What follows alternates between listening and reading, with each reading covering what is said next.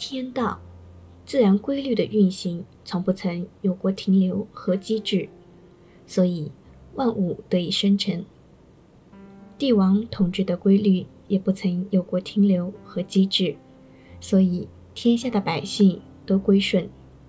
圣人对于宇宙万物的看法和主张也没有机制，所以四海之内的人都来归顺，明白与自然，通晓于圣哲。对于了解帝王之德的人来说，上下四方相通和四季的通畅，全部都是由于自身的运动。慧际韬光，不露行迹，从不损伤静寂的心境。圣明的人内心宁静，不是说宁静美好，所以才去追求宁静。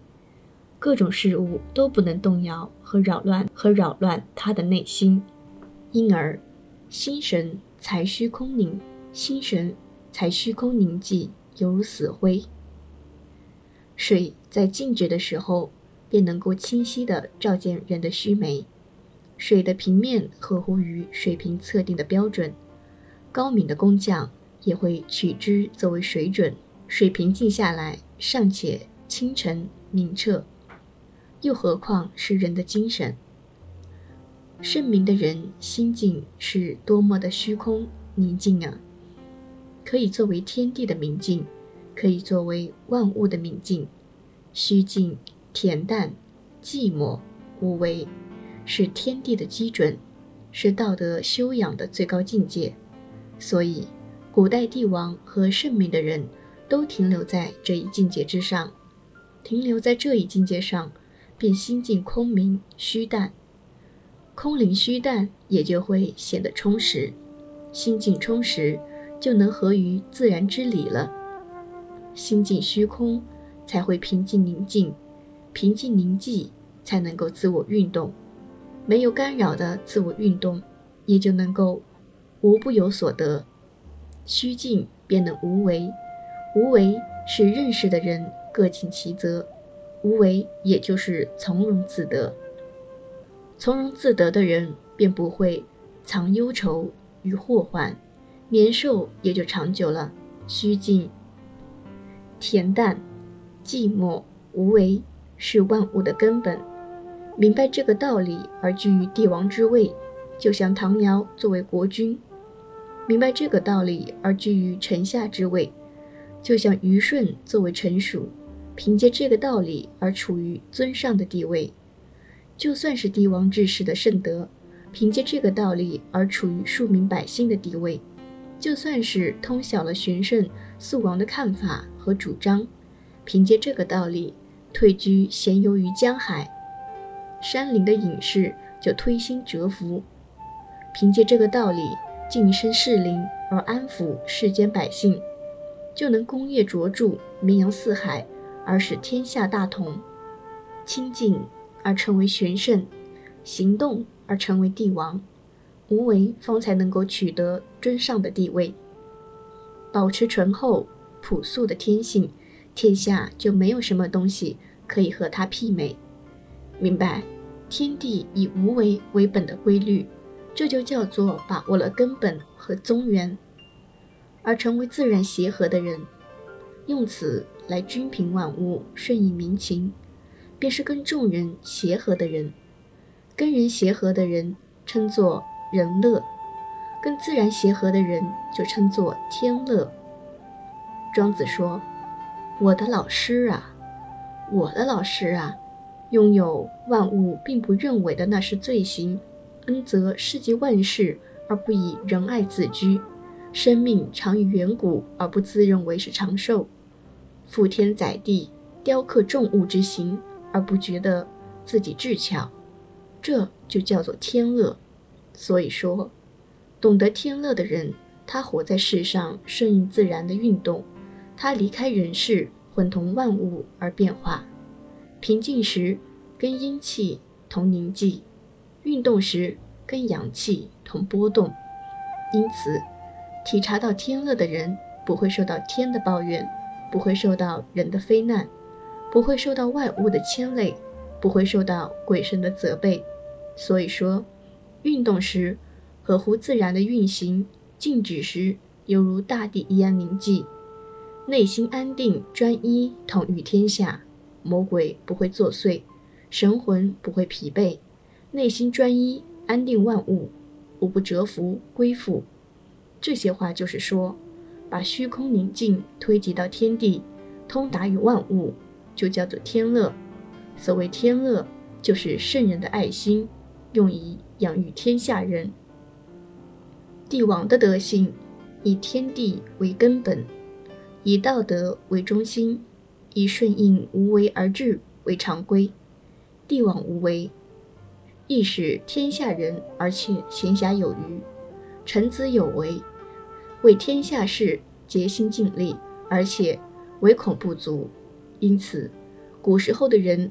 都看重帝王无为的态度，处于上位的帝王无为，处于下位的臣子也无为，这样臣子和帝王的态度相同。臣子跟帝王相同，那就不像臣子了。处于下位的臣子有为，处于上位的帝王也有为，这样帝王和臣子的做法就相同了。帝王跟臣子相同，那就不像帝王了。帝王必须无为。方才能够易用天下，臣子必须有为，而为天下所用，这就是天经地义、不能随意改变的规律。所以，古代统治天下的人，智慧即使能够笼络天地，也不从亲自去思虑；口才即便是周遍万物，也从不亲自去言谈；才能即使能够雄居海内。也从不亲自去做。上天并不着意要产生什么，而万物却自然变化生产；大地并不着意要长出什么，而万物却自然的繁衍生长。帝王能够无为，天下就会自然而得到治理。所以说，没有什么比上天更为神妙，没有什么比大地更为富饶，没有什么比帝王更为伟大。因此。说帝王的德行能和天地相合，就是驾驭天地、驱遣万物而任用天下人的办法。道德存于上古，仁义则推行于当今。治世的纲要要掌握在帝王的手里，复杂的事物要留在臣子的操劳之中。军队和各种兵器的运用，这是德化衰败的表现。奖赏、处罚。力道惩戒，并且施行各种刑罚，这是会议衰败的表现；礼仪法规、度量计数，对事物实体和称谓的比较和审定，这是治理衰败的表现；钟鼓的声音，用鸟语、兽毛装饰的仪容，这是声乐衰败的表现；痛哭流涕、披麻戴孝、不同规格的隆重或神解的丧服。这是哀伤情感不能自然流露的表现。这五种微末之举，等待精神的自然运行和心智的正常活动，方才能够排除骄矜，率性而生。追求末节的情况，古人中已经存在，但并不是用它来作为根本。国君为主而臣下从属，父亲为主而子女从属，兄长为主而弟弟从属。年长为主，而年少从属；男子为主，而妇女从属；丈夫为主，而妻子从属。尊卑先后，这都是天地运行的规律，所以古代圣人取而效法之。天上，上天尊贵，大地卑下，这是神明位次；春夏在先，秋冬在后，这是四季的序列。万物变化而生。萌生之初便存在着差异，而各有各的形状。盛与衰的次第，这是事物变化的流别。天与地是最为神圣而又玄妙的，尚且存在着尊卑先后的序列，何况是社会的治理呢？宗庙崇尚血缘，朝廷崇尚高贵，乡里崇尚年长，办事崇尚贤能。这是永恒的大道所安排下的秩序。谈论大道，却非议大道安排下的序列，这就不是真正的尊崇大道；谈论大道，却非议体悟大道的人，怎么能够真正的获得大道呢？因此，古代通晓大道的人，首先阐明自然的规律，而后才是道德。道德已经阐明，而后才是仁义；仁义已经阐明，而后才是职守；职守已经明确，而后才是事实的外形和称谓；外形和称谓已经明确了，而后才是依其才而任其职。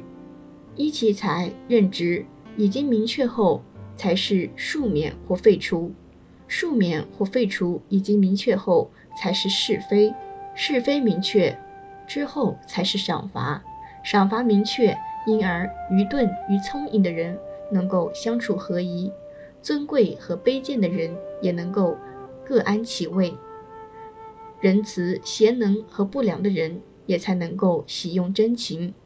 必须区分各自不同的才能，必须遵从各自不同的名分，用这样的办法来侍奉帝王，用这样的办法来养育百姓，用这样的办法来管理万物，用这样的办法来修养自身。智谋不宜用，必定归依自然，这就叫做天下太平，也就是治理天下的最高境界。因此，古书上说。有形体，有名称，明了并区分事物的形体和称谓。古代就有人这样做了，不过并不是把形、名各种观念摆在首位。古时候谈论大道的人，从说明事物自然规律开始，经过了五个阶段，方才可以陈述事物的形体和名称；经过九个阶段，方才可以谈论关于赏罚的问题。唐突的谈论事物的形体和称谓，不可能了解形名问题演绎的根本；唐突的讨论赏罚问题，不可能知晓赏罚问题的开始。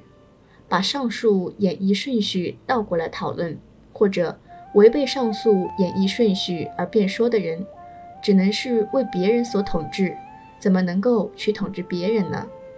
离开上述的顺序。而唐突的谈论刑名和赏罚，这样的人即使知晓治世的工具，也不会懂得治世的规律，可以用于天下，而不足以用来治理天下。这种人就称作辩士，即只能认识事物一隅的浅薄之人。礼仪法规、技术度量，对事物的形体和名称比较和审定，古时候就有人这样做。这都是臣下侍奉帝王的做法，而不是帝王养育臣民的态度。过去，禹曾经向尧问道：“你作为天子，用心怎么样？”尧说：“我从不辱慢庶民百姓，也不抛弃生活无计走投无路的穷苦人民，为死者苦苦焦虑，很好的对待留下的幼子，并且悲悯那些富人。这就是我用心的方式。”舜说：“这样做，好当然是很好了，不过还谈不上伟大。要说如此，那么将该怎么办呢？”舜说：“自然而成行迹安宁，像日月照耀，四季运行，像昼夜交替，星辰常规，像云彩随风飘动，雨点不湿万物。”尧说。整日里纷纷扰扰，你跟自然相合，我跟人世相合。天和地自古以来是最伟大的，皇帝尧舜都共同赞美他。所以说，古代统治天下的人做些什么呢？仿效天地罢了。孔子想把书保藏到西边的周王室去，子路出主意说：“我听说。”周王室管理文典的史官老丹已经隐退，回到了家乡隐居。先生想要藏书，不妨暂且经过他的家问一问。孔子说：“好。”孔子前往拜见老丹，老丹对孔子的要求不予承诺。孔子于是引述六经加以解释。老丹中途打断了孔子的解释，说：“你说的太恶烦。”希望能够听到有关这些书的内容大要。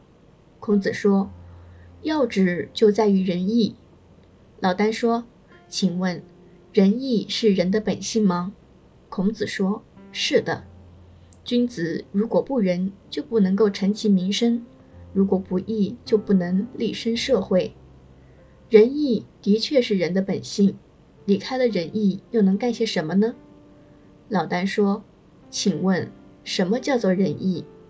孔子说：“中正而且和乐外物，兼爱而且没有偏私，这就是仁义的实情。”老聃说：“咦，你后面所说的这许多话，几乎都是浮华虚伪的言辞。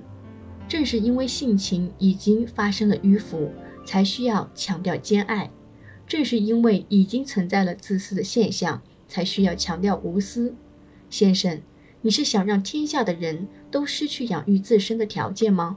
那么，天地原本就有自己的规律运动。”日月原本就存在于光亮，星辰原本就有各自的序列，禽兽原本就有各自的群体，树木原本就直立于地面。先生，你还是依仿自然的状态行事，顺着规律去进取，这就是极好的了。又何必如此急切地标榜仁义？这岂不是就像是打着鼓去寻找逃亡的人，鼓声越大，跑得越远吗？咦，先生，你搅乱了人性啊！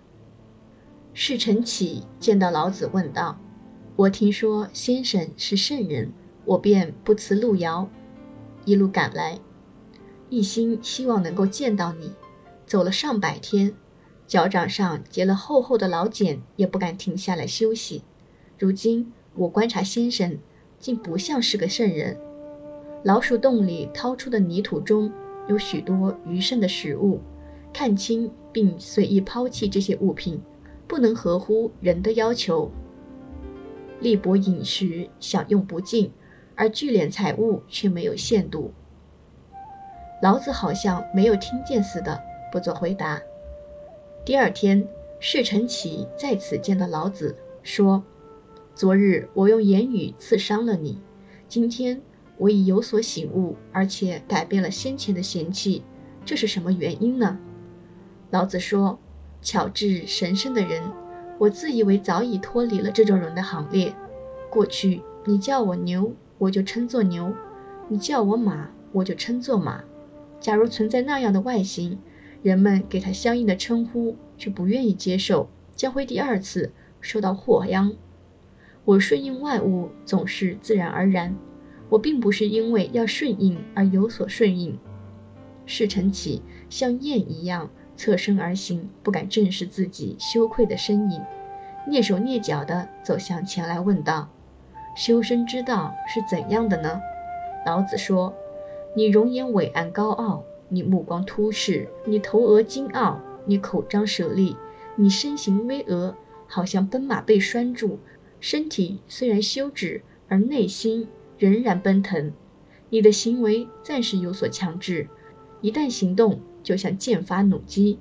你明察而又精神，自持智巧而外露骄恣之态。凡此种种，都不能看作是人的真实本性。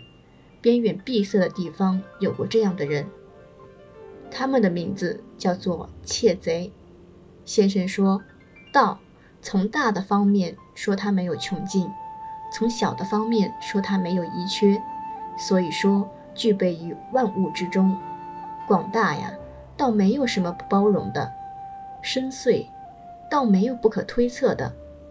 道行，推行刑罚、德化与仁义，这是精神衰败的表现，不是道德修养高尚的智人，谁能判定他？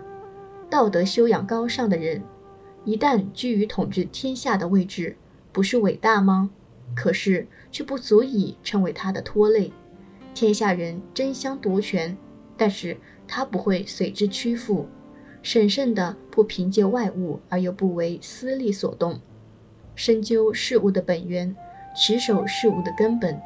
所以忘乎天地，弃之万物，而精神世界不曾有过困扰，通晓于道，合乎常规，辞却仁义，摒弃礼乐。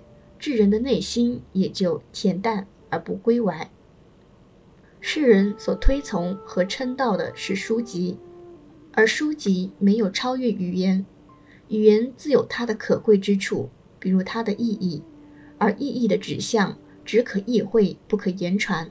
世人因为遵从语言而流传书籍，无论世人如何的遵从，我却不看重它，因为他们所看重的并不是真正本质的东西，所以可以看到的是形和色，可以听到的是名和声，可悲。世人以为从形色名声中可以探求事物的本质，如果形色名声不足以表明事物的本质，知道的人就不会去说，说的人就一定不知道，而世上的人又怎么能够认识到这一点呢？齐桓公在堂上读书，轮扁在堂下着削车轮，他放下锥凿，走到堂上，向齐桓公问道：“请问您读的是什么书？”齐桓公说：“是记载圣人之言的。”轮扁又问：“圣人还在吗？”齐桓公说：“已经去世了。”轮扁说：“如果这样，您所读的书都是古人的糟粕呀。”齐桓公说：“我在读书，制作车轮的人怎么能够随便议论？若是能够说出道理还可以，若是说不出道理，就要被处死。”轮扁说。我就是从我做的工的角度来观察，灼削车轮，慢了就会松缓而不牢固，快了就会色滞而难以消入。不快不慢，手中做到了，却在心中想到，嘴里说不出。这个快与慢的限度就存在于其间。我无法把这个技巧告诉我的儿子，而我的儿子也无法从我这里接受这个奥秘，因此。我快七十岁了，还在灼削车轮。古时候的人和他们的那些不可言传的东西已经消失了。那么您所读到的不过是古人的糟粕罢了。